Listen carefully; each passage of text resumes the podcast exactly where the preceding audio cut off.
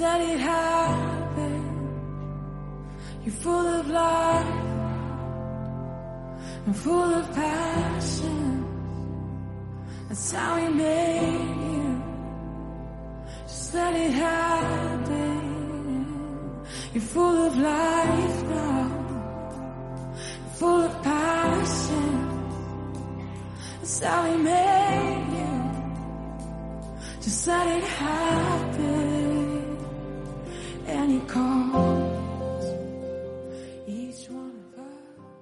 Yo quería dedicar la, el, primer... eh, bueno, el otro día estuvimos hablando de, de una serie de cosas, ¿no? Eh, yo, yo quería seguir un poco en la línea de, de lo que se hace todos los años, que es recordar las primeras asambleas del año, la vocación de la comunidad. Esta es una eh, tradición ya en, en muchas iglesias y en muchos grupos, ¿no? La de dedicar los primeros, las primeras reuniones del año a explicar quiénes somos nosotros, por qué estamos aquí, qué es lo que queremos, ¿no? a qué aspiramos, ¿vale?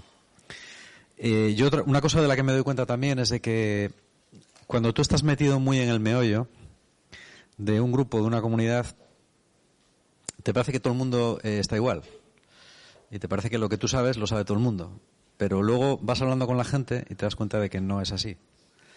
Y hay muchas cosas que, que se escapan y hay veces hay, hay, hay personas que me dicen, "Mm, ah, es que yo les he hablado y me dicen, ¿pero eso qué es?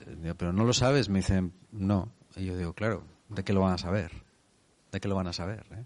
Procuramos tener una política lo más transparente posible y lo más abierta posible, pero sí que es verdad que muchas veces los proyectos van surgiendo súper rápido y muchas veces lo que a, unos niveles de la comunidad se habla, otra gente no, no se entera, ¿no? Entonces, yo, eh, discerniendo un poquitín sobre lo que había que hablar, pensaba que hoy quería comentar dos cosas. Voy a ver si lo hago brevemente para no, para no enrollarme mucho y también para dejar tiempo para que si alguien quiere preguntar, que pregunte, porque la asamblea de hoy es especialmente apropiada para, para hacer preguntas, ¿no? La primera es recordar un poco lo que somos y lo que queremos. Y la segunda, eh, hablar del momento actual, de ciertos retos que se están planteando, que yo creo que son muy importantes, y de lo que nos espera en el porvenir. En el porvenir, sobre todo, yo creo que más cercano. ¿eh? Bueno, eh, yo creo que lo que es fe y vida lo sabe más o menos todo el mundo. Igual hay personas que sois nuevas y o habéis venido pocas veces y no lo sabéis muy bien, o hay personas quizás que, que pinchan este vídeo en internet y es, la, es el primer vídeo con el que conectan, entonces pues no tienen tampoco por qué saber quiénes somos y qué hacemos, ¿no? Y por eso es bueno recordarlo. ¿eh? Hoy en día en, en, en el mundo, en la iglesia, hay cantidad de grupos, hay miles de grupos. Hay grupos de distintos tipos, cristianos, hay otros de otros tipos, los hay que tienen un énfasis en una cosa, eh, los hay que ponen el énfasis en otra cosa, en otro aspecto del Evangelio.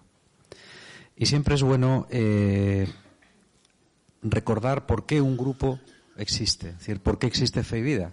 Yo cuando alguien viene y a veces pasa y me dice que quiere fundar una comunidad, quiero, quiero formar una, una iglesia o quiero formar una comunidad. Yo digo, ¿quieres tú o es algo que Dios te ha mandado? Porque la diferencia es, muy importante. Si es algo que Dios te ha mandado, mmm, disciérnelo muy bien. Si es algo que tú quieres, yo en tu lugar me olvidaría del tema. ¿Por qué? Porque no merece la pena. Desde el punto de vista humano, si tú lo que buscas es, pues, gente que dice, no, nosotros que vivimos en no sé, no sé qué ciudad, ¿no? Y somos tres, cuatro, diez y queremos formar una comunidad y orar juntos y tal. Digo, mira, si queréis juntaros a orar, juntaros a orar, pero no forméis una comunidad. ¿Por qué? Porque no merece la pena. ¿Por qué no merece la pena? Porque el esfuerzo, si Dios no está detrás, el esfuerzo que te va a llevar es mucho mayor que las compensaciones que te va a dar. Siempre hay un déficit. Y ese déficit solo puede cubrirlo Dios. Esto es como una ley. Cuando no hay déficit, que a veces no le hay, entonces tienes que preguntarte qué es lo que está pasando. y si lo que estás haciendo lo estás haciendo por Dios o lo estás haciendo por ti. ¿Mm? Claro, si yo formo una comunidad para que me paguen, me liberen y me paguen, pues, pues bueno, a lo mejor, a lo mejor ya no solamente busco la voluntad de Dios, a lo mejor busco mi propia, mi propia seguridad material, ¿no? O si yo lo hago porque recibo otras compensaciones.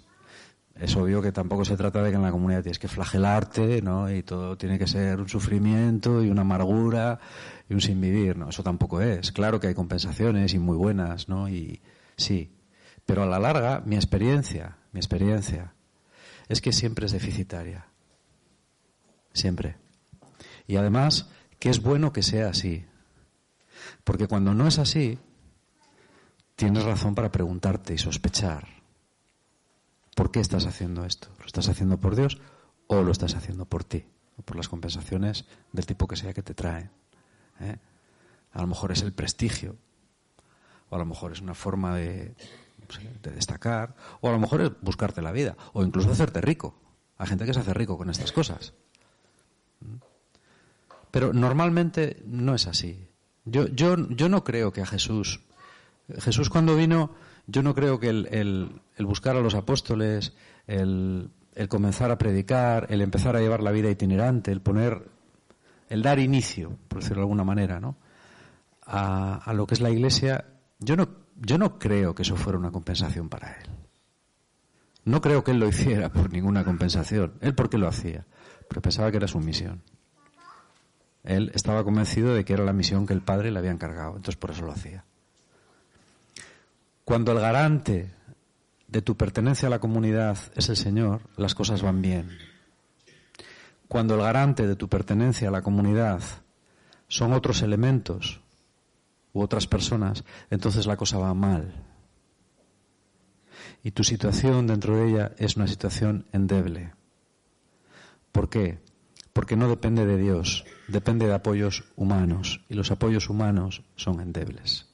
Aunque te parezcan muy fuertes, no lo son. Nunca lo son. Solamente el apoyo que nace de tu relación con Dios es fuerte al cabo de un tiempo. Claro que tú puedes ir a una comunidad porque, pues, pues, pues, porque sí, porque te apetece, porque la gente te parece maja, porque hay una chica que te gusta, un chico que te gusta, porque, bueno, porque hay un buen ambiente, porque te gusta lo que se predica, por mil razones. Pero mientras las razones sean humanas, tu vida espiritual comunitaria depende de un hilo. Porque al final las razones humanas acaban fallando. Y entonces, si tú estás basado sobre eso, pues te vas, lo dejas. ¿Eh? Solamente la gente que realmente ha tenido un encuentro con Dios, y el encuentro con Dios es complicado porque a Dios no le puedes ver, ni le, puedes oír normalmente con la voz. Eh, de hecho, yo creo que si empiezas a oír auditivamente la voz de Dios, pues así muy frecuentemente, pues igual es mejor que vayas al psiquiatra, también por si acaso, porque la esquizofrenia a veces empieza así, ¿eh? y o sea que hay que tener cuidado. Pero, pero si tú vas teniendo una relación con Dios y esa relación te va, te va llevando a ciertos lugares y tú lo que haces no lo haces por, por ti, ni, ni siquiera lo haces por nadie, lo haces porque crees que Él te lo pide. Entonces ahí estás edificando sobre roca. Eso no se va a caer fácilmente. Eso no se va a caer fácilmente. Y yo creo que esta es la primera convicción para estar en una comunidad. Yo estoy en esta comunidad, yo eh, hablo, hablo de mí.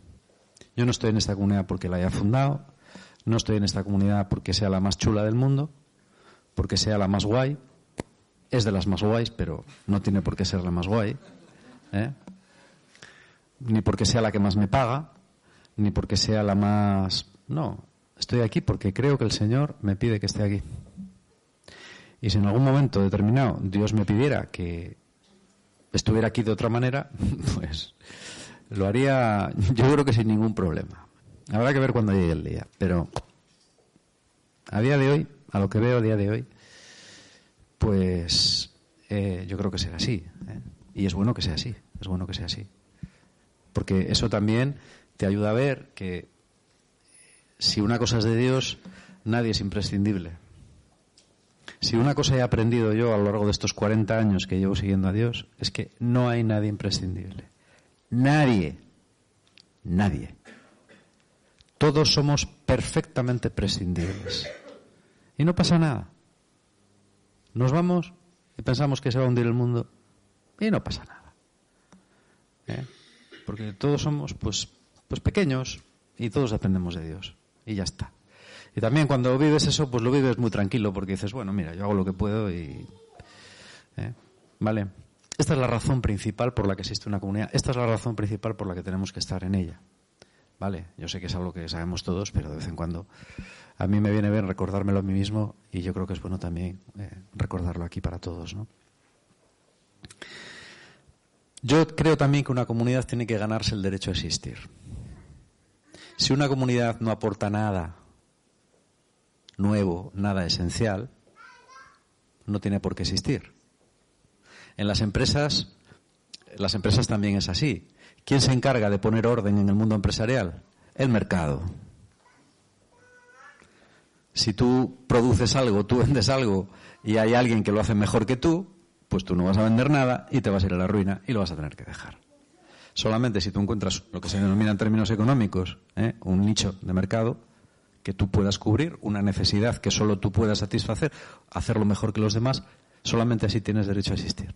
Las comunidades no son exactamente así, pero en cierta medida funcionan así. Yo siempre digo, si tú no vas a aportar, cuando alguien eh, te comenta esto, ¿eh? y de verdad que la, gente te lo comenta con bastante frecuencia, ¿eh? yo no hay año que no tenga que escuchar alguna consulta que alguien me hace para ver cómo se funda una comunidad, ¿no? Y yo digo, ¿qué va a aportar esa futura comunidad que ya no esté en la iglesia? La gente se queda muy sorprendida. Ah, pero es que tiene que aportar algo. Digo, claro. Si no tienes algo original, no tienes razón de existir. Únete a otra comunidad que hay. Hay tantas. Hay para dar y tomar. ¿Para qué? Eh? O sea, ¿para qué? Mm, no sé, no. Tú dices, no, yo voy a, voy a hacer una empresa que fabrique smartwatches, ¿no? O que fabrique smartphones. Vaya. ¿Eh? No sé. Estoy pensando así que tengo una manzana, así, ¿no? mordida y tal. No, no estará inventado ya. O sea, mira a ver, ¿no? ¿Vale? Y la voy a llamar Orange. en vez de Apple la voy a llamar Orange, ¿no? O Pear. ¿Eh? o Cherry. Pues, pues bueno, eh, eso ya está inventado, perdona. ¿Crees que lo puedes hacer mejor? Ah, bueno, si crees que lo puedes hacer mejor. Pues bueno, entonces no te digo nada, pero lo vas a tener difícil. ¿eh? Bueno, pues yo esta pregunta me la hice muchas veces. Eh, y, a veces cuando estoy muy, muy rayado, a veces pasa también, me lo sigo preguntando. Digo, ¿no estaríamos mejor nosotros en otro sitio? ¿Eh? No, pues eso, ¿no? Que alguien nos haga una OPA ¿eh? y que nos absorba. A veces es lo más cómodo, ¿eh? Porque hay comunidades muy grandes, y yo sé que hay comunidades eh, más grandes que nos aceptarían encantados. Porque las comunidades en España son muy difíciles. Fundar en España es muy difícil. Entonces, una comunidad fundada es un objetivo muy interesante. ¿eh? Es una cabeza de puente muy interesante. ¿Por qué no decir, oye, pues hay comunidades que se parecen a nosotros, nos incorporamos a una más grande y ya está, ¿no? ¿Eh? E incluso hay gente que puede prosperar dentro de esa comunidad mayor, ¿no? Porque, bueno, pues te puedes ir a... Yo sé de una comunidad que tiene una casa de vacaciones en la Martinica, en el Caribe, ¿no? No, no, no, no, no bromeo, es verdad. Es verdad. No es una broma, ¿eh? Y dices, ostras, pues mira, si yo fuera tal, igual responsable de España, digo, oye, que me quiero ir a la casa del Caribe a orar y a discernir, ¿eh? No, vete, vete. Vete, vete. ¿eh? Eh, y pues decirle, oye, dile a la secretaria ya que como es para hablar y discernir la visión y tal, que me busque un vuelo ¿eh? que no esté mal. Si puede salir desde lo mejor, porque no me apeteciera Madrid. Pero siempre, pues siento que no, ¿no? Que no, ¿por qué? Porque yo creo que esta comunidad tiene algo especial, tiene un tiene un algo especial que otras comunidades no tienen. ¿eh? Y no lo digo esto por, por presunción ni por nada, ¿eh? ni lo digo sin saber. O sea, cuando hablo de esto, sé muy bien de lo que hablo. Porque una buena parte de mi tiempo, bueno, una buena parte del tiempo que tengo libre, la dedico a investigar. la realidad de la Iglesia mundial. ¿eh? Hasta casi podría decir que soy un pequeño experto en eso. Conozco, no decir que a todas las comunidades pues es imposible, pero a muchas, muchísimas. Y algunas las conozco personalmente. Y bueno, sé lo que pueden aportar, las hay a, las que admiro profundamente, pero Fe Vida tiene algo que no tiene ninguna. Hasta ahora. De las que yo conozco hasta ahora. ¿Y qué es? Fe Vida tiene, eh, es una comunidad muy curiosa porque mm, generalmente las comunidades dentro de la Iglesia Católica están alineadas. Eh, claramente, pero además claramente, ¿eh? todas todas tienen un tipo de, alineamiento teológico y pastoral muy claro. Y curiosamente se alinean en dos grandes grupos. Bueno, dos grandes grupos no, un gran grupo y otro grupo más pequeño. Pero dos grupos muy, muy definidos y muy claros. Eh, si queréis emplear una terminología que a mí no me gusta, que es la terminología de derechas e izquierdas, no es que no me guste, es que no creo en ella. O sea, yo creo que esa es una terminología del, siglo XX que ya en el siglo XXI no tiene ninguna razón de ser. Ya no existe la izquierda y la derecha. Existen otras divisiones, pero esa no. Bueno, digamos, un, sector muy grande que tiene una visión de, de, la propia Iglesia y del cristianismo determinada. Y prácticamente todas las grandes comunidades y todos los grandes movimientos que conocemos, de una manera u otra, encajan ahí. Tienen una eclesiología determinada y tienen una teología determinada pero no es la nuestra. Y después hay otro grupo eh, de comunidades, pues que podríamos denominar alternativas, comunidades de base, comunidades. A lo mejor aquí en, Europa no se ven tanto, pero en América Latina se ven mogollón, ¿eh? que tienen otra orientación distinta, que tampoco es la nuestra. Entonces, ¿nosotros dónde estamos? Yo no sé si estamos en el centro o en el medio, no hablaría de centros ni de medios. Lo que sí es que estamos en otro sitio. ¿Eh? Eh, cuál es la característica de Fe Vida? Fe Vida es una comunidad, desde el punto de vista de la teología, y esto hay que repetirlo y repetirlo. Somos una comunidad que respeta profundamente todas las verdades de la palabra de Dios y de la tradición de la Iglesia. Todas. Pero que después tiene una concepción de la propia Iglesia y de la propia palabra de Dios muy avanzada, muy moderna. Por ejemplo, eh, yo puedo hablar con cualquier persona de cualquier movimiento de, de la Iglesia Católica, mientras hablemos, hablemos de moral, mientras hablemos de moral, de dogmas, de teología tal, no habrá ningún problema. Esa gente dirá, muy bien, muy bien, muy bien, eso es lo que pienso yo, eso es lo que pienso yo, eso es lo que pienso yo. Pero en el momento en que empecemos a hablar de cómo concibo yo la iglesia y cómo la concibes tú, ahí, eh, ahí la separación va a ser radical, enseguida. ¿Eh? ¿Por qué? Porque concibimos la iglesia de una manera diferente. Ellos siguen concibiendo la iglesia de forma piramidal,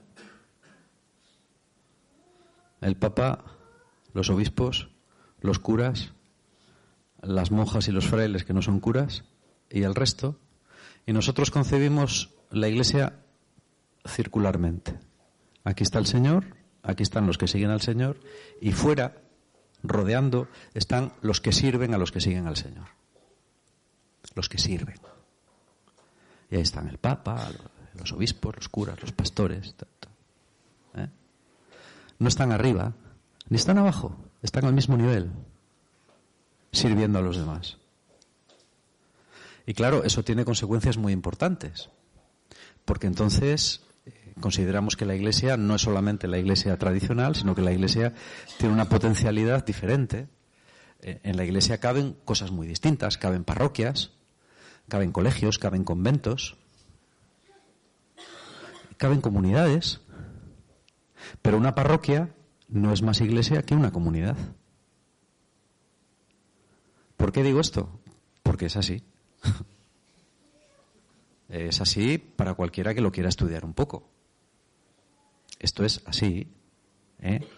La iglesia se organiza de diferentes formas que no son mejores las unas de las otras, ni son las unas alternativas a las otras. Yo no digo las comunidades son los sustitutos de las parroquias. No. Es que no es verdad. Tampoco puedo decir, es que las no, como y esto lo he oído, ¿eh? Es que las nuevas comunidades son las sustitutas de las órdenes religiosas. Digo, no. ¿Por qué? Porque es que no son lo mismo. Son cosas diferentes. Eso sí, eso sí. En la Iglesia, a lo largo de todo el tiempo, ha habido realidades que en un momento han sido y en otro momento ya no han sido. Eso sí que pasa. ¿Es posible que algunas de las formas de cómo se organiza la Iglesia desaparezca dentro de 100 años? Sí. ¿Y dentro de 20? Sí, sí, sí, puede pasar. Ya ha pasado, así que puede volver a pasar. Pues no va a pasar. ¿Vale? Tenemos otra característica, la modernidad.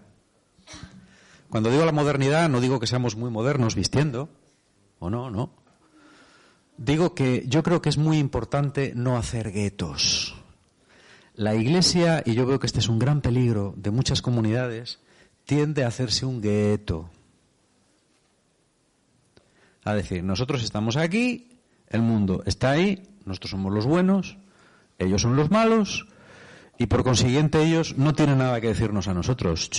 Para, para, para, para, para. No, eso no es así, ¿eh? En primer lugar, en primer lugar, Dios está en ti, pero Dios también está en el mundo. En el mundo hay muchas cosas que son de Dios. O sea, tú no tienes, los cristianos no tenemos el monopolio de lo bueno, ¿eh?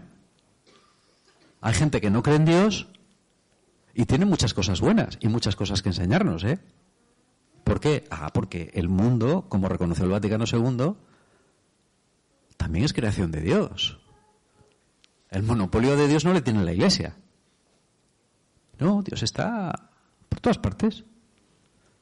Entonces tenemos que tener una actitud abierta al mundo. ¿A qué? A la literatura contemporánea, a la música contemporánea, al arte contemporáneo, a muchas cosas que la gente ofrece y que son buenas. Y que son buenas. Entonces otra característica de fe vida es no al gueto. Ábrete al mundo. Ábrete al mundo. ¿Eso es más peligroso? Sí. ¿Es más difícil? Sí, señor. La cosa más bonita del mundo, las comunidades más bonitas que yo conozco son las sectas, las sectarias. Y esto no, no lo digo vacilando, ¿eh? lo digo con pleno convencimiento.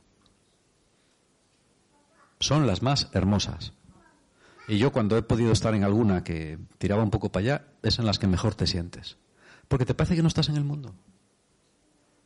Hace poco entraba yo en una, en una, en una página de, bueno, una comunidad, eh, que no voy a decir el nombre, porque ¿para qué? Eh, que bueno, eh, son una comunidad no violenta, no son el arca, son una comunidad no violenta, cristiana, de origen evangélico, mm, pacifista, eh, ecologista, eh, bueno, pues todo este rollo que a mí me gusta mucho, ¿no? Luego no soy nada de eso, pero me gusta. ¿Eh? Pero me gusta mucho y, y estaba, estaba escuchando un... Salía una, salía una chica muy maja, que tiene una especie de video, tiene un, un videoblog esta chica creo que es norteamericana, pero bueno, esta comunidad está en varios sitios del mundo. Nació en Alemania, pero está en, varios lugares del mundo. Y hay una chica de, Nueva York, que está en una comunidad de Nueva York, y que tiene un, tiene un videoblog, ¿no?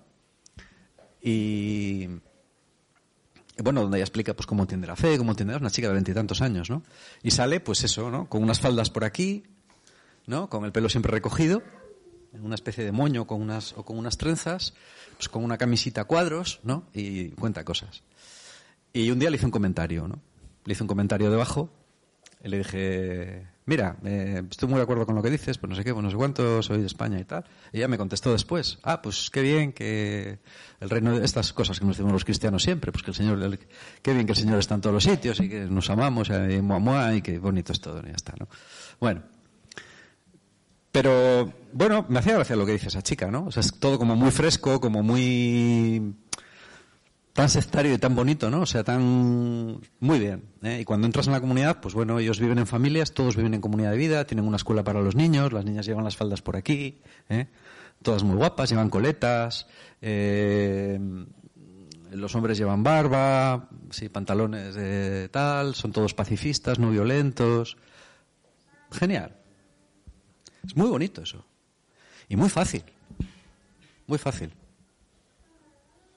Los niños no se emborrachan nunca. No salen de la comunidad.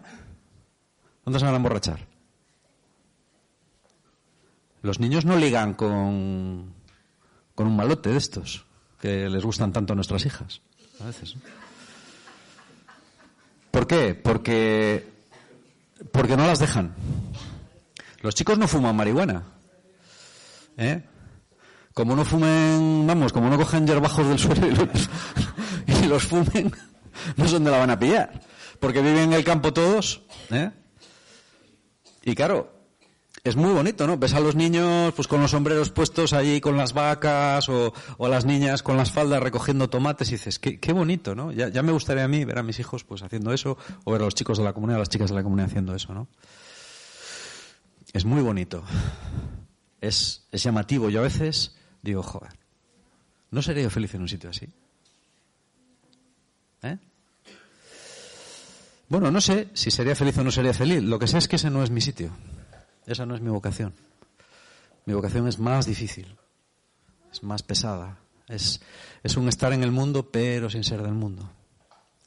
Es un hablar continuamente con gente no creyente pero sabiendo quién eres. Es leer un libro de literatura de un autor ateo y aprender algo de ese libro y aprender algo de cómo es la gente que lee ese libro.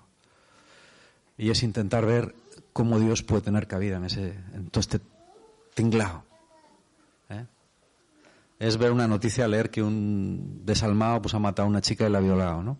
Y es desagradable de ver esto. Es desagradable poner el, el, el telediario y escuchar un político decir absolutas sandeces, ¿no? Con una falta de sabiduría, no ya intelectual, sino humana tremenda y pensar que tu país está en manos de gente así, ¿no?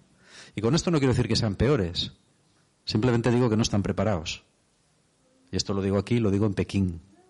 ¿Eh? Es así.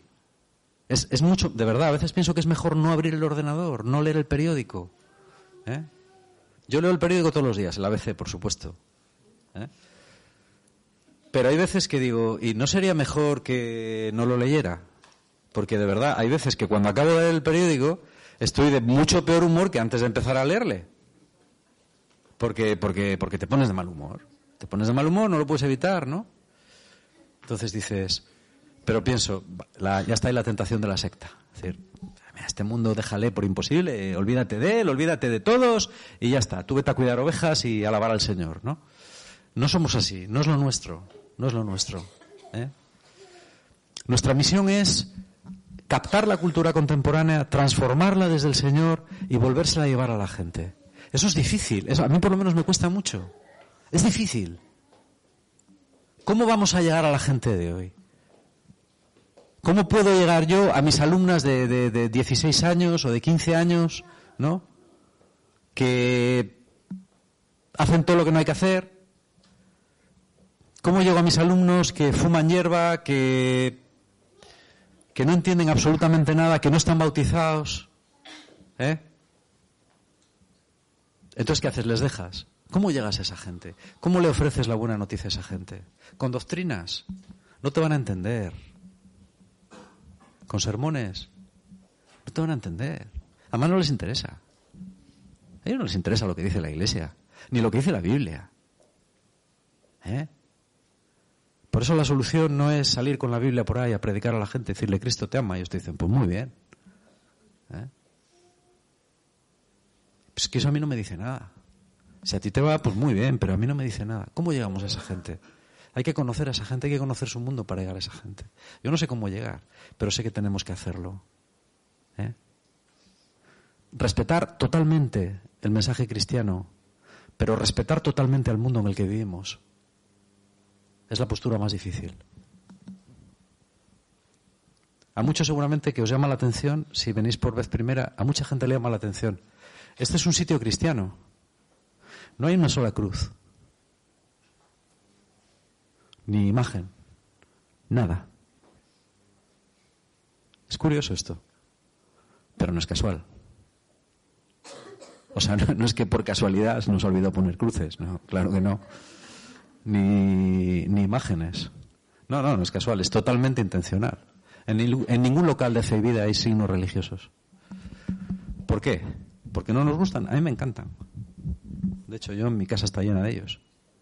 Pero esta no es mi casa, esta es la casa para todo el mundo. mucha gente cuando entra y ve signos religiosos asocia y prejuzga y se cierra. Pues si eso va a hacer que la gente se cierre, los quitas y ya está. Yo sé que Dios está en mi corazón, no hace falta que esté en las paredes.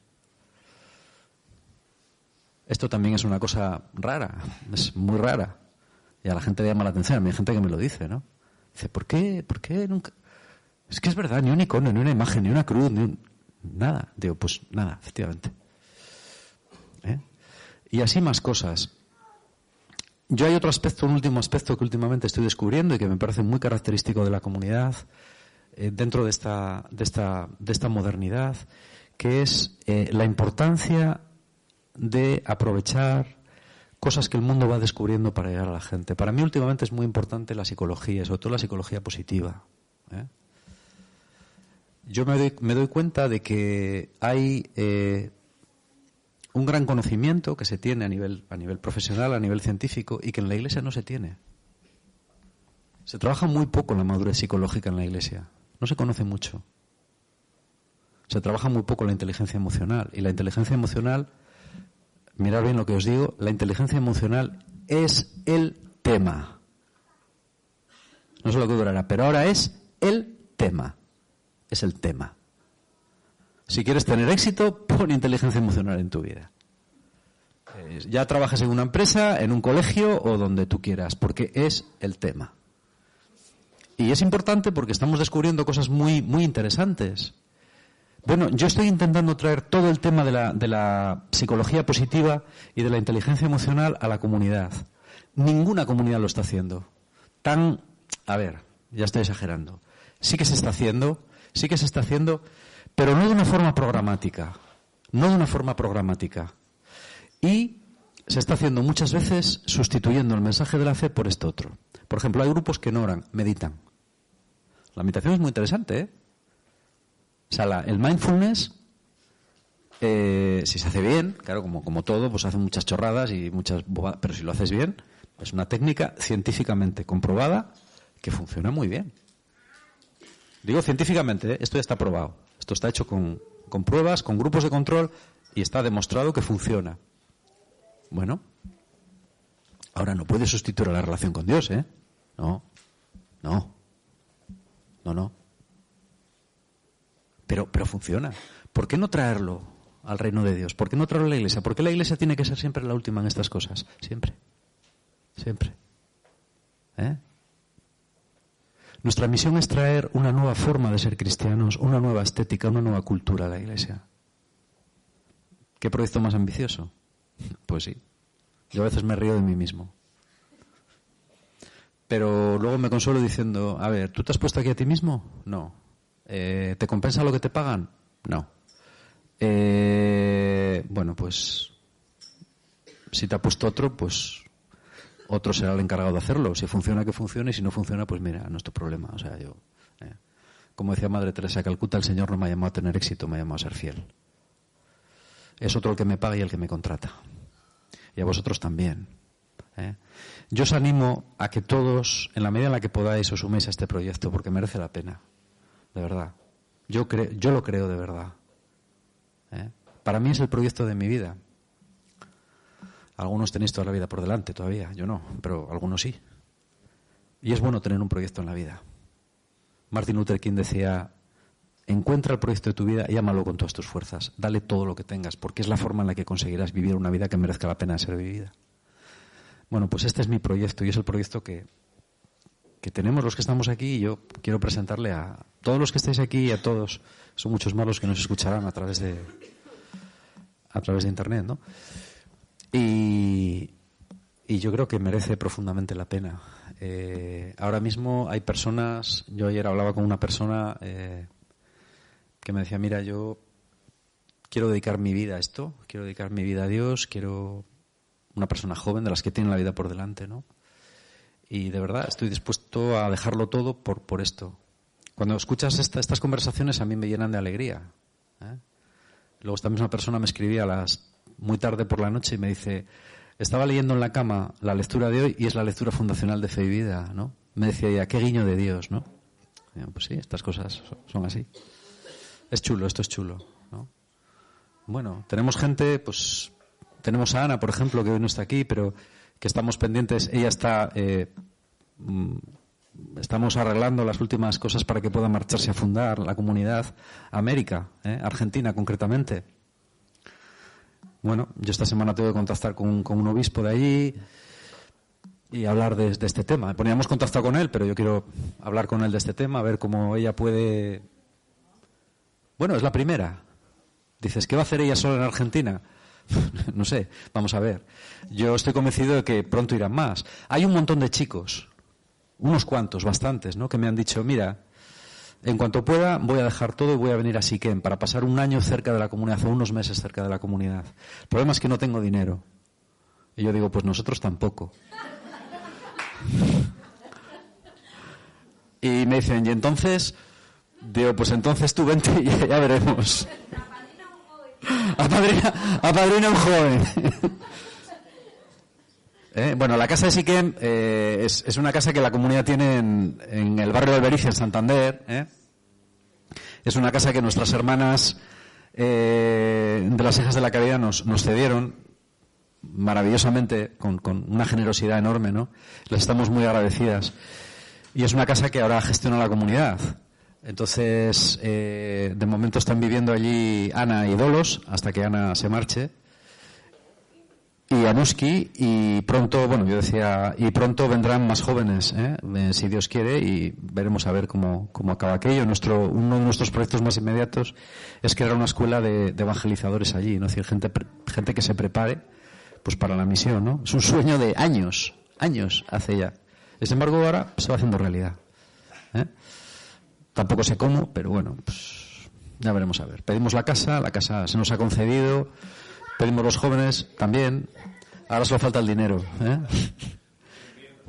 Sí, y personas que los atiendan allí, ¿no? Y, esto es todo. Yo creo que son buenas noticias, muy buenas noticias. Y que Dios ha alabado por todo, ¿no? our. That's how we make it. Just let it happen. And you call.